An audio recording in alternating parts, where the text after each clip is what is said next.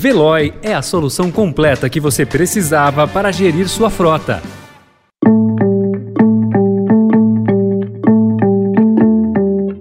Olá, seja bem-vindo, seja bem-vinda. Começa agora mais uma edição do Notícia no seu Tempo. Esse podcast é produzido pela equipe de jornalismo do Estadão para você ouvir em poucos minutos as principais informações do jornal. Entre os destaques de hoje, Bolsonaro perdoa crimes de Daniel Silveira e desafia STF. Inflação pressiona economias globais e acende alerta para a recessão. E o retorno das escolas de samba do Grupo Especial de São Paulo ao Sambódromo do AMB. Esses são alguns dos assuntos que você confere nesta sexta-feira, 22 de abril de 2022.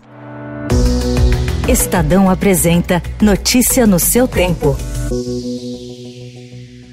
Em caso sem embargo do respeito institucional de que nutre essa presidência da República em face da mais alta corte judiciária do Brasil, identifica-se na espécie em juízo político a conveniência e oportunidade de decretar a soberana medida de graça em favor do deputado federal Daniel Lúcio da Silveira.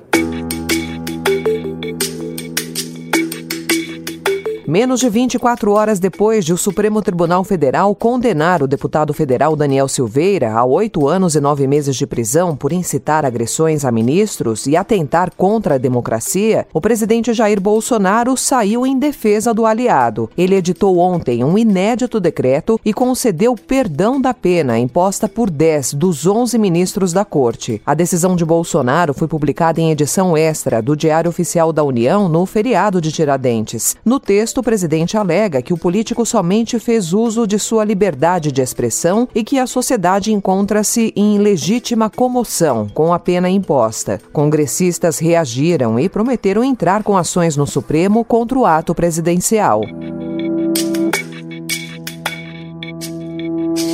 O presidente da Câmara, Arthur Lira, recorreu anteontem ao STF para que o Poder Legislativo tenha a palavra final em casos de cassação de parlamentares em julgamentos da Corte. A medida foi tomada no mesmo momento em que o tribunal condenava o deputado Daniel Silveira. Lira não citou o caso de Silveira. O Supremo, no entanto, tem defendido que cabe ao Congresso apenas cumprir a decisão do Judiciário. Procurado, Lira não se manifestou.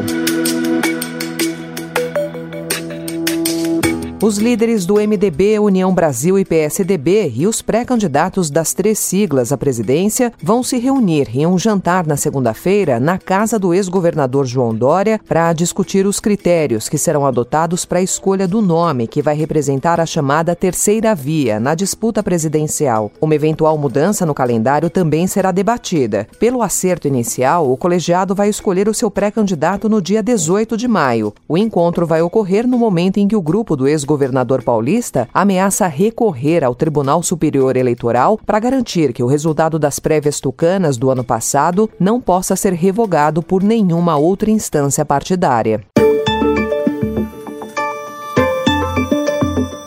Предлагаемый штурм промышленной зоны считаю нецелесообразным. Приказываю отменить. Заблокируйте эту промышленную зону так, чтобы муха не пролетела.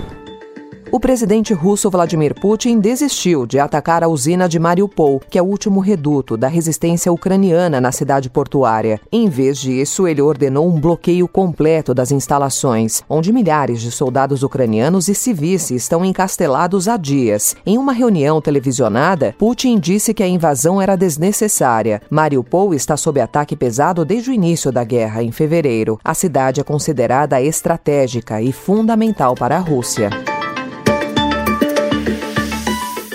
Parce que vous dépendez du pouvoir russe et que vous dépendez de M. Poutine. Et ça n'est pas un hasard s'il y a cinq ans, la Russie était intervenue dans la campagne, ce qui a été prouvé pour me déstabiliser, et si vous avez toujours été ambigu sur le sujet. O presidente francês Emmanuel Macron venceu o debate de quarta-feira, segundo pesquisas, e consolidou seu favoritismo no segundo turno de domingo, contra a candidata de extrema-direita Marine Le Pen. Três sondagens divulgadas após o encontro mostraram o presidente estável ou subindo ligeiramente, atingindo entre 55,5% e 57,5% das intenções de voto.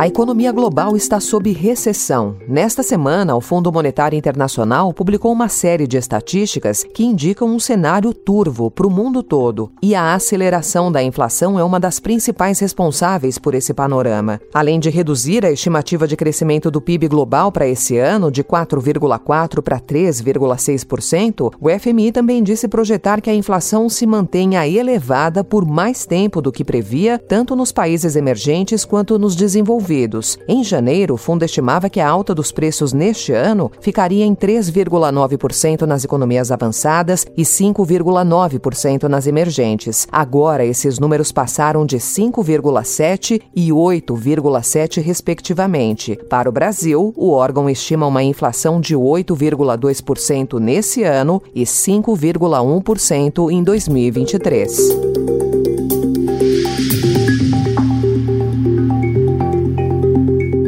Um aumento de 0,5 ponto percentual na taxa de juros estará na mesa quando o Federal Reserve se reunir em 13 e 4 de maio para aprovar a próxima do que se espera que seja uma série de altas de juros nesse ano. A afirmação foi do presidente do Banco Central dos Estados Unidos, Jerome Powell, em comentários que apontavam para um conjunto agressivos de ações do Fed. A pessoa mais rica do mundo, Elon Musk, detalhou como pretende financiar sua oferta para comprar integralmente o Twitter. Cerca de 21 bilhões de dólares devem vir do próprio bolso do bilionário e o restante de empréstimos. A oferta do empresário pela companhia, revelada na semana passada, totaliza mais de 43 bilhões de dólares. Além disso, ele avalia uma oferta pública de ações. Musk comunicou ainda que não recebeu do Twitter uma resposta sobre a oferta. Notícia no seu tempo.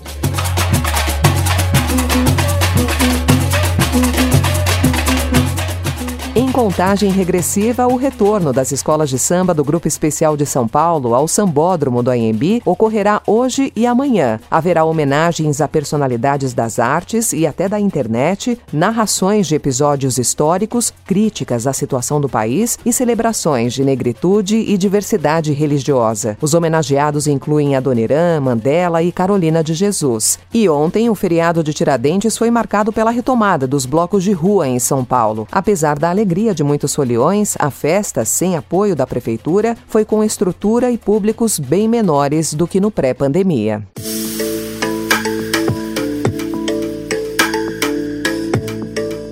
Essa foi mais uma edição do Notícia no seu Tempo, com apresentação e roteiro de Alessandra Romano, produção e finalização de Mônica Herculano. O editor de núcleo de áudio é Emanuel Bonfim. Obrigada pela sua escuta até aqui e um excelente fim de semana. Você ouviu Notícia no seu tempo. Procurando a rota mais inteligente para gerir sua frota? Veloy é a solução completa que você precisa. Acesse veloy.com.br/empresa e descubra um caminho prático e eficiente para a gestão da sua empresa.